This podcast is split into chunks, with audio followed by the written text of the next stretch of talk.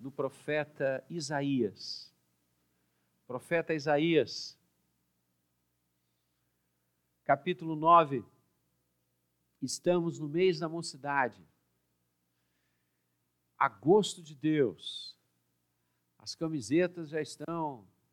Eu quase, quase que eu conseguia fazer a, a, a minha inscrição na camiseta apenas com GG e não mais o GGGGXZL e aí vai. Porque eu perdi, perdi peso, né? Só que eu já retomei quase tudo, então não pude pegar o GGG, vou ter que pegar o GGLX. Mas o tema da mocidade é um tema maravilhoso. A esperança da graça vindoura. Glória a Deus por isso. Mas hoje também é dia dos pais, né? E eu perguntei para minha neta essa semana, escuta, que presente você vai me dar domingo? Ela falou, não, vou. Eu vou dar um presente para o meu pai. Quem vai dar o presente para o senhor é o meu pai. Eu falei, você está certa. Só que avô é pai duas vezes. Então tenho que ganhar dois presentes. Ah, ela ainda não me venceu. Um dia ela vai me vencer, com certeza. Mas ainda não. Hoje é dia dos pais. Dia gostoso, dia maravilhoso, dia de congraçamento na família. Dia da gente parar e abraçar, como no lindo cântico da música que nos emociona, o nosso velho, o nosso amigo. Dia da gente agradecer por aquele que desde sempre esteve e está com a gente. Eu não tenho mais o privilégio de beijar o meu pai de carne, de sangue, ele já partiu. Tenho meu pai do coração, tenho tantos pais que ao longo da minha vida me abençoaram, porque pai não é apenas aquele que gera, a gente vai ver isso hoje de manhã. Pai é aquele que cuida, que zela, que protege, que educa, que fortalece, que sustenta, que é referência, que é porto. Assim como a paz que geram no sangue e na carne, a paz que geram no coração. E eu sou muito grato a vários pais que ao longo da minha caminhada me abençoaram tanto, me ajudaram tanto. Alguns já partiram, outros ainda não. Quero ler com você Isaías 9, capítulo 6, versos 6 e 7, perdão. Isaías 9, versos 6 e 7. Texto que nós estamos tão acostumados a ouvir quando dezembro chega. Eu quero lê-lo hoje, nesse Dia dos Pais. Porque um menino nos nasceu, você lê junto comigo, um filho se nos deu. O governo está sobre os seus ombros e o seu nome será Maravilhoso Conselheiro Deus forte, Pai da eternidade, Príncipe da paz, para que aumente o seu governo e venha paz sem fim sobre o trono de Davi e sobre o seu reino, para o estabelecer e o firmar, mediante o juízo e a justiça, desde agora e para sempre. O zelo do Senhor dos exércitos fará isto. E o seu nome será maravilhoso conselheiro, Deus forte, príncipe da paz, Pai da eternidade. Hoje é o dia dos pais. Essa palavra é tão significativa, apenas três letras, como mãe. O português nos dá essa maravilhosa ideia de junção. Mãe três letras, Pai, igualmente três letras.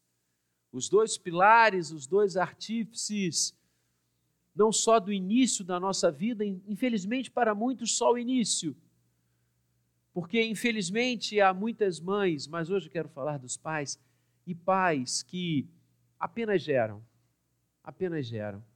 É verdade que no que tange a mãe, esse cenário é muito mais difícil, porque é muito mais comum, infelizmente e tristemente, que pais se afastem de sua prole, abandonem seus filhos e os censos estão aí a nos dizer isso, e não apenas os censos, mas basta olhar ao nosso redor e vamos ver quantos filhos crescem sem seus pais.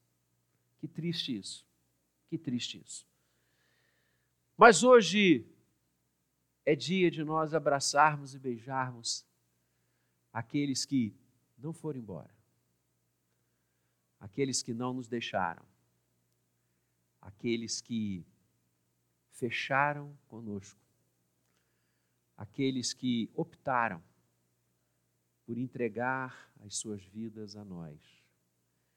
O texto que lemos é um texto lindo, profético, que fala da chegada do Messias, que assinala um momento maravilhoso que o um menino nos nasce e pensar em paternidade é pensar em gente que nasce.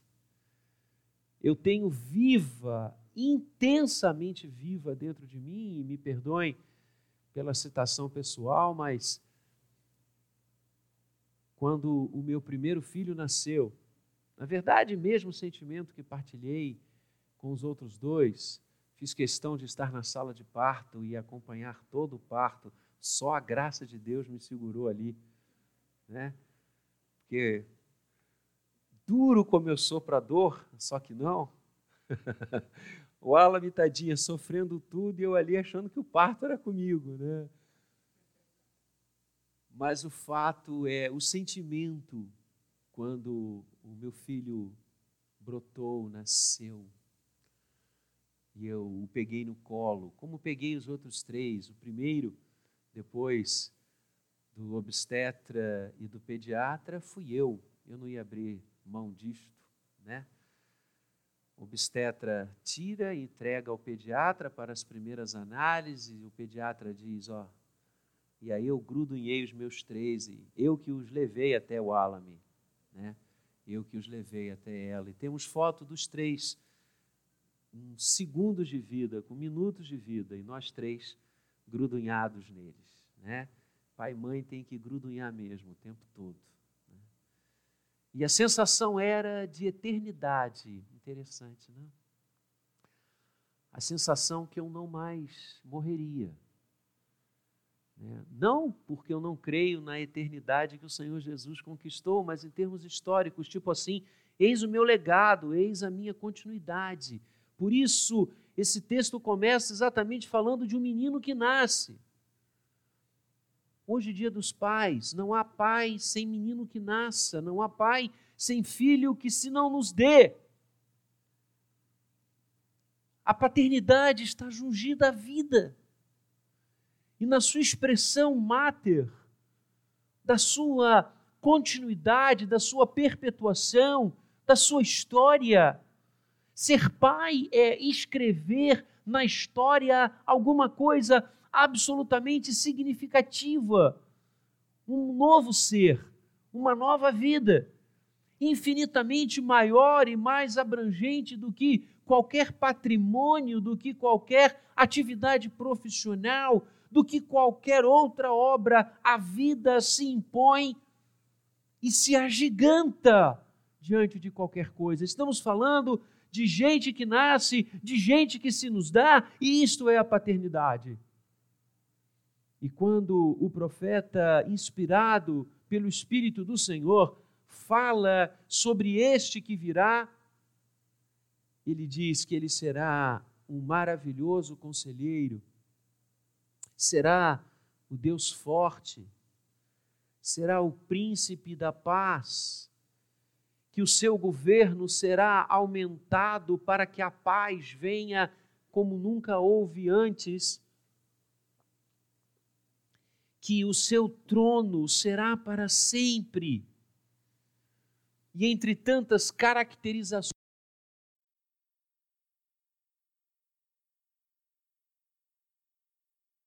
também seria o Pai da eternidade, ou numa igual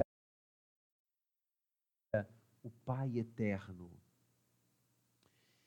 E o Senhor Jesus vem a confirmar a profecia isaítica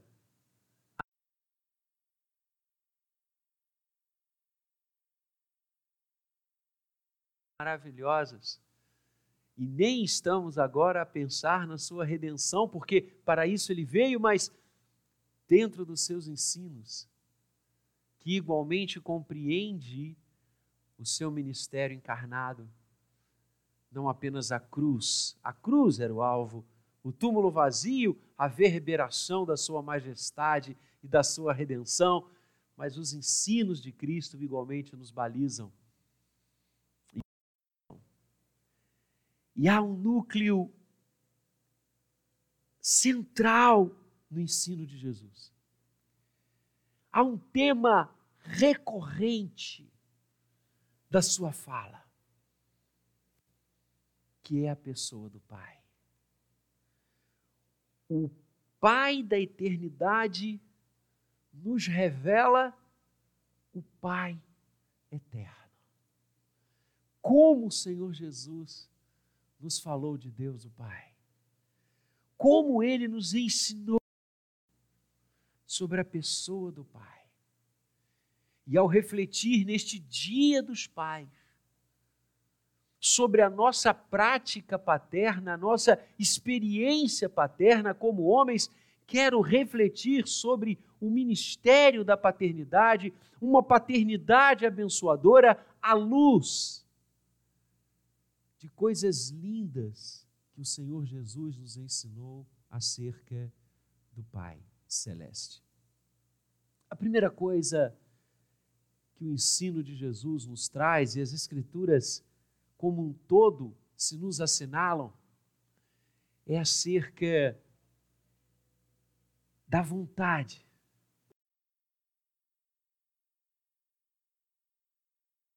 Bendita de gerar. Deus o Pai quis gerar a cada um de nós. Nós somos frutos e filhos do Pai Celeste. E o Senhor não nos gerou por acaso, o Senhor não nos deu vida de forma digamos assim, sem finalidade, sem planejamento, apareceu. Não. Como é que nós lemos no Gênesis? A obra criativa estava se processando, faça-se, faça-se, faça-se luz, faça-se o firmamento, faça-se, faça-se, mas quando chega o homem, quando chega o ser humano, quando chega o momento de formar a vida humana, a Trindade como que e para o processo criativo e reflete entre si. E a expressão é: façamos o homem a nossa imagem e a nossa semelhança. Que coisa linda! O Senhor planejou a nossa existência o Pai Celeste, o Pai Eterno, planejou a nossa vida.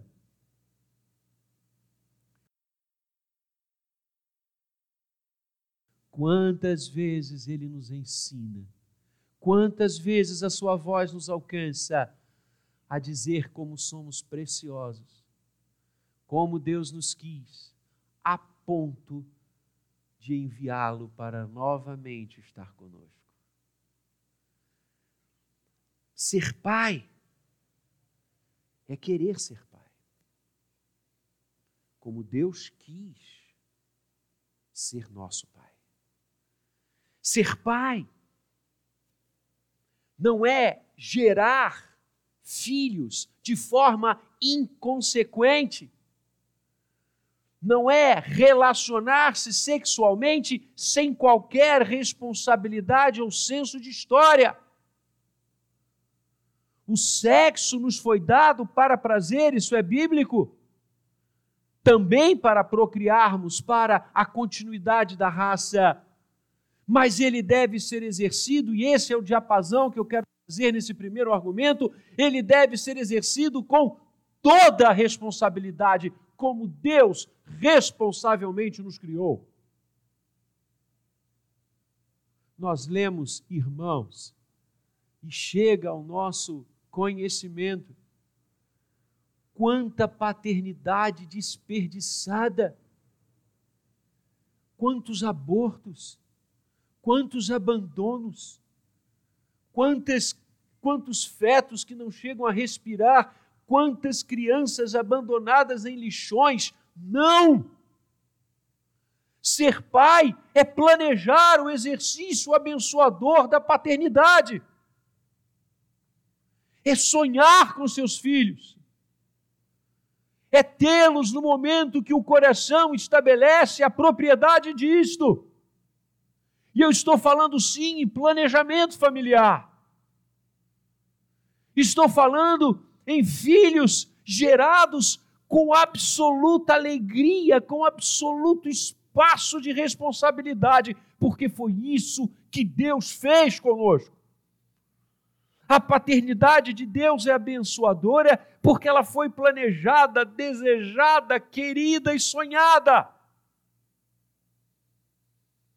Assim também nós que o Senhor afaste de nós a pecha de pais irresponsáveis. E você, meu querido, exerça o dom que Deus deu a você de criar, de gerar o menino que nasce, a menina que nasce, com muito carinho, com muito amor sonhando e desejando aquele filho a cada momento, a cada instante. Porque muitos rejeitam ou matam seus filhos ainda no ventre materno, porque dizem: Eu não quis. Que coisa absurda. Ser pai, abençoador, é querer é assumir, é responsabilizar-se, é planejar e amar o menino que nasce, o filho que nos é dado. Mas o Senhor Jesus não nos ensinou apenas que uma paternidade abençoadora se entrelaça ao querer, ao sonhar, ao planejar, como Deus fez conosco e nos criou em amor como deve ser o nosso sexo sempre, em amor e nunca para volúpia e nunca para um prazer divorciado de responsabilidade. A segunda coisa que Jesus nos ensina é que a paternidade de Deus é abençoadora, porque além de ser fruto do seu planejamento, é fruto do seu amor.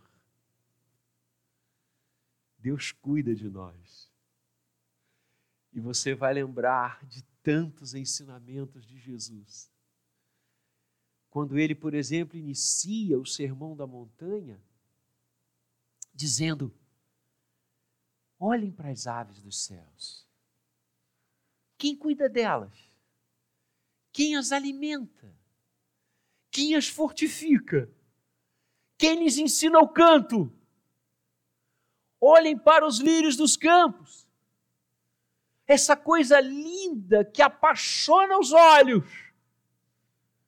E Jesus diz: ora, se o Pai, se o Pai Celeste cuida das aves dos céus dessa forma, cuida dos campos que vicejam desta forma, e nem Salomão em toda a sua glória se vestiu como esses campos, quanto mais serão cuidados por Deus. Ser pai é cuidar. Ser pai é cuidar.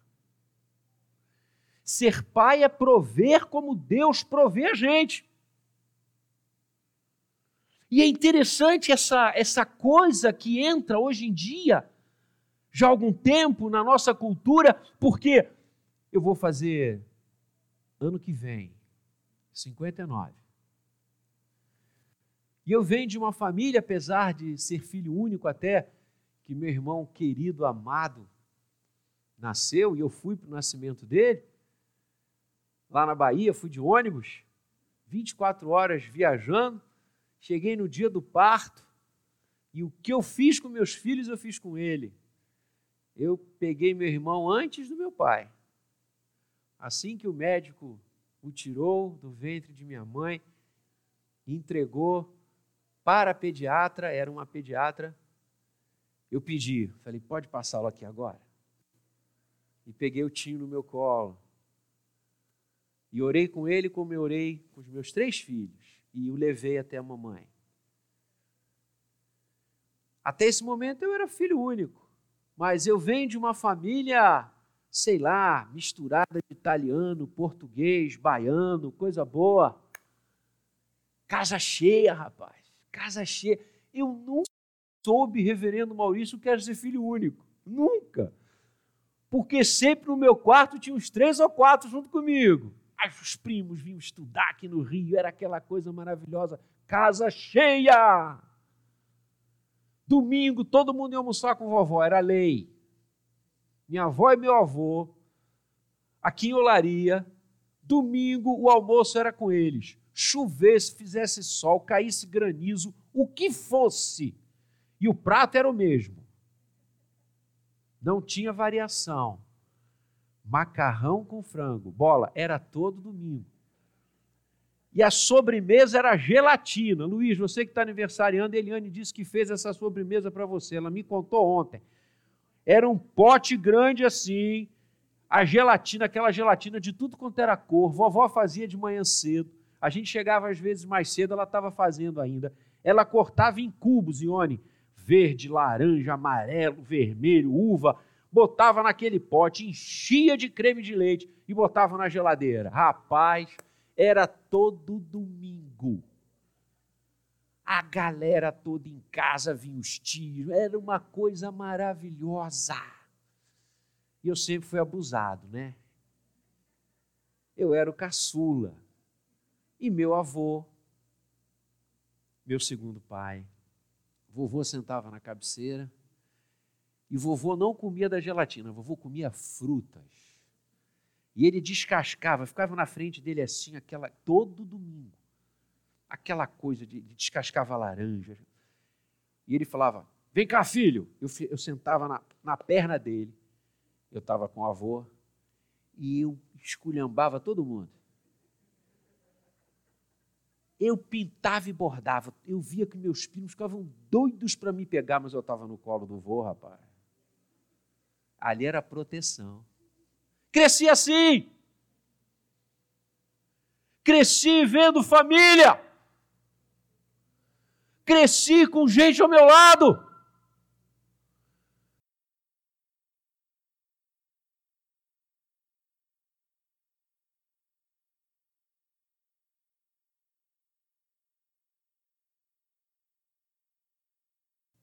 Nosso plano era esse. Interrompemos quando do nascimento do Lucas.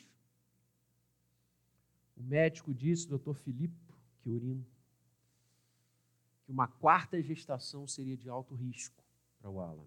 E aí a gente interrompeu ali, claro. Mas olha que lindo, quantos filhos nós planejamos ter desde namorados? Cinco.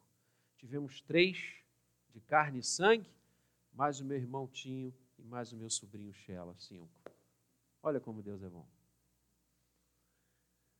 Eu ouço hoje, queridos, gente que não quer isso não.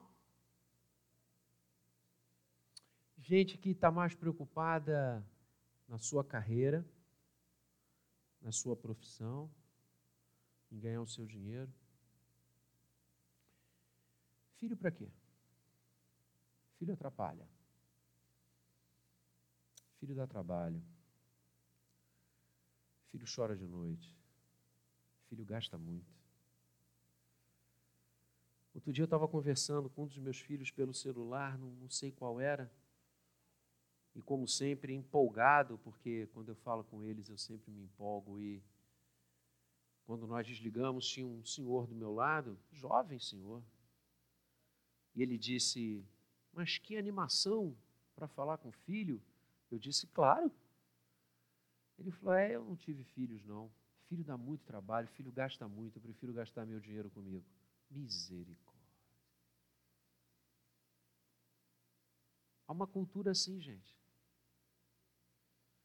Se alguns países hoje, a taxa de natalidade, alguns países que estão, preste atenção, alguns países, eu poderia citar aqui, não vou fazê-lo, que têm estudado políticas públicas para atrair jovens e dar sustento a esses jovens para que eles tenham filhos. Porque a população resolveu que filho dá trabalho. Santo e bendito trabalho. Porque nada. Escreva um negócio aí que eu vou falar para você. E agora é o pai que está falando. É um pai que está falando. Nada vale mais do que um beijo, um abraço do filho. Essa coisa de não vou ter filho porque eu vou investir na minha carreira, cara, desculpa, você está numa furada. Invista na sua carreira e seja pai, não tem nenhum problema, cara.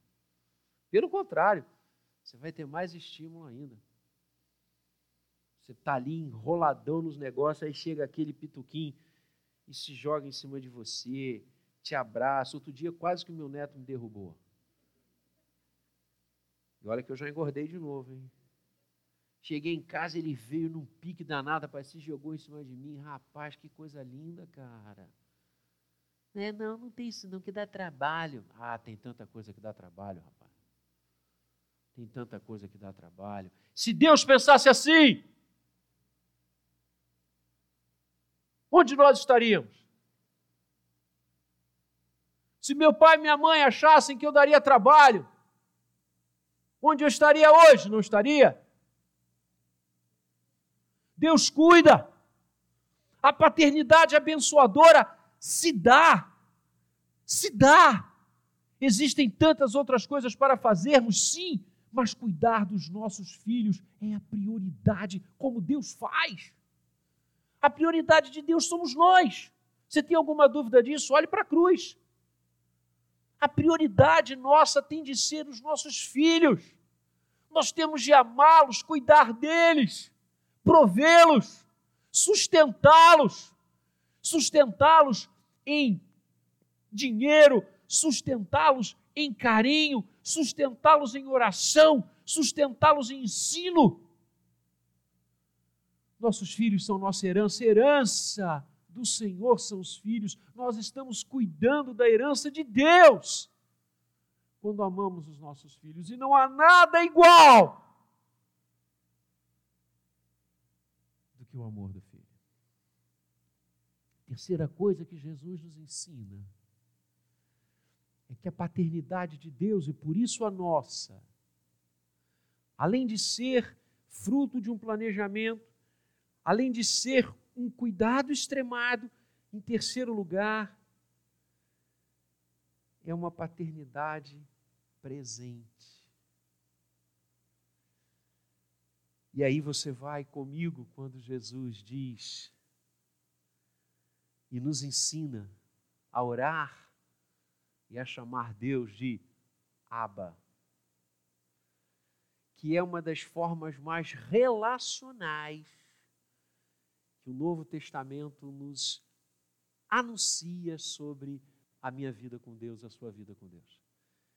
Quando Jesus nos ensina a chamar Deus de Abba, Jesus está dizendo: Ele é aquele que está sentado no trono, é aquele que criou todas as coisas, é aquele cuja é, é, veste espalha-se no universo, ele é aquele onde os mundos e as estrelas e os sóis batem palma quando ele passa, mas ele também é o nosso paizinho. porque a palavra aba significa exatamente o balbuciar de uma criança de colo que está aprendendo a falar, a dar os seus primeiros sinais, e ela chama o seu pai assim, não é o pater, é o aba. Jesus está dizendo: Deus é o nosso paizinho, é aquele que se relaciona conosco o tempo todo, ou seja, aquele que está presente. A paternidade abençoadora é aquela que é, é aquela que se faz acontecer é aquela que está presente na vida dos seus filhos relacionalmente. Não há como ser pai por correspondência, não há como ser pai por WhatsApp, não há como ser pai longe. Pai tem que estar junto, pai tem que andar, pai tem que suar, pai tem que estar ali. Tem que ser visto, percebido, tocado. Porque é assim que Deus faz com a gente. Uma paternidade abençoadora não é uma paternidade à distância. E se no segundo argumento eu falei sobre a provisão, eu agora estou dizendo que a provisão tem que vir junto com você, meu irmão. Não, não, não, mas eu já pago tudo. Isso não é ser pai apenas. Ok que você paga tudo, mas o seu filho quer você. Você. Você que é o importante. Eu tive três meninos. E a gente via isso. A gente, na época, continua não tendo, mas tinha menos condições ainda de comprar essas coisas, esses brinquedos aí, esses troços tudo doido. Mas de vez em quando a gente até comprava um ou outro, fazia aqui uma economia, apertava ali, deixava de comprar um negócio, chegava em casa com aquele brinquedo. Claro que eles curtiam. Claro que eles curtiam, principalmente quando o pai trazia fita de videogame nova, né? Mas por mais nova que fosse a fita lá do game, quando o pai se colocava para brincar era diferente, não é? Não é? Até porque eu vencia sempre, né? Nada, vencia nada. Perdia, só vencia da Rose. Durante algum tempo também, porque depois eu passei a perder. Quando o pai estava, ah, era diferente. Não é verdade? Era diferente. Era diferente. Para jogar bola com o pai, rapaz, até bola de meia. Não precisa ser uma bola. Até bola de meia, até coco. Que seja o pai. Não é verdade? Estou falando aqui com tudo quanto é filho aqui. Alguns aqui ainda não são pais nem mães, mas filhos somos todos. É ou não é? Quando o pai está junto, não é diferente? Ah, rapaz, o troço está. É, é, tudo é gostoso, até pão e água. Até pão e água é gostoso. Porque ser pai é estar tá junto. Ser pai é ser aba. Ser pai é relacionamento. Fruto de planejamento. Fruto de sustento, cuidado. Fruto de presença, carinho. Quarta, característica de uma paternidade abençoadora que Jesus nos ensina. Quando ele, ao pegar todo o ensino do Antigo Testamento, e não foi só Davi que nos ensinou sobre essa característica de Deus, Pai, outros tantos antes dele já tinham falado, mas Davi, talvez ele elabore o ponto apcial dessa visão quando ele escreve o Salmo 23. Quando ele diz: O Senhor é o meu pastor. E Jesus pega essa linda realidade veterotestamentária que o povo de Israel aprendeu desde o Gênesis. E ele diz: Deus é o nosso bom pastor. O Pai é o nosso bom pastor. Eu sou o bom pastor, porque eu e o Pai somos um. A quarta expressão abençoadora de uma paternidade é o pastoreio sobre os seus filhos. Nós precisamos querer planejá-los, sonhar com eles. Nós precisamos cuidar deles nós precisamos estar presentes na vida deles. Nós precisamos pastoreá-los. O Pai Celeste nos pastoreia 24 horas por dia. Pais, temos pastoreado os nossos filhos? Vemos os nossos filhos como nossas ovelhas? O que o pastor faz? O pastor alimenta a ovelha. Temos alimentado os nossos filhos? Temos visto do que os nossos filhos estão se alimentando? Que tipo de alimento temos dado aos nossos filhos? Que tipo de exemplos temos dado aos nossos filhos? Como nós enchemos o coração e a mente deles? Com que tipo de conversa? Com que tipo de palavras? Com que tipo de imagens?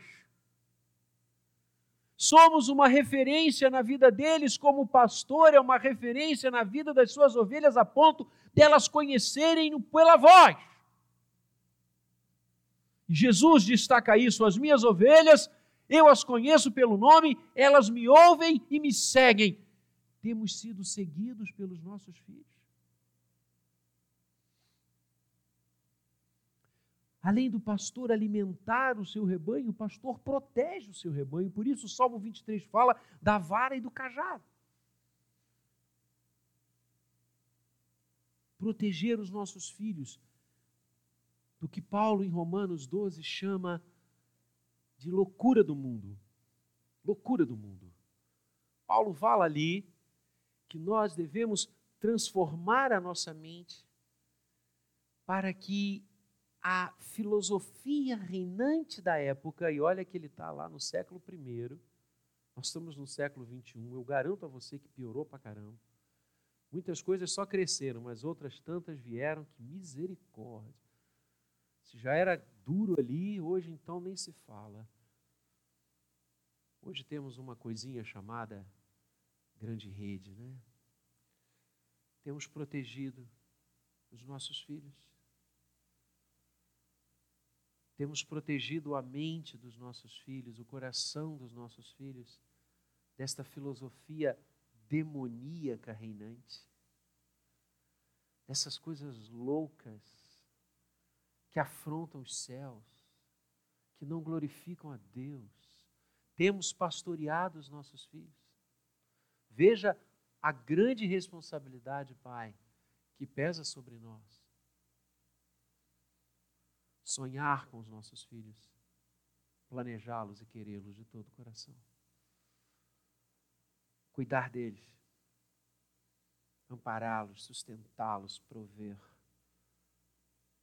Estar tá junto, com carinho, presença, amizade, entendimento, amor, pastoreio.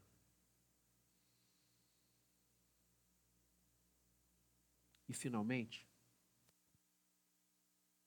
agora há espaços que nós não, como pais, podemos partilhar com o Senhor.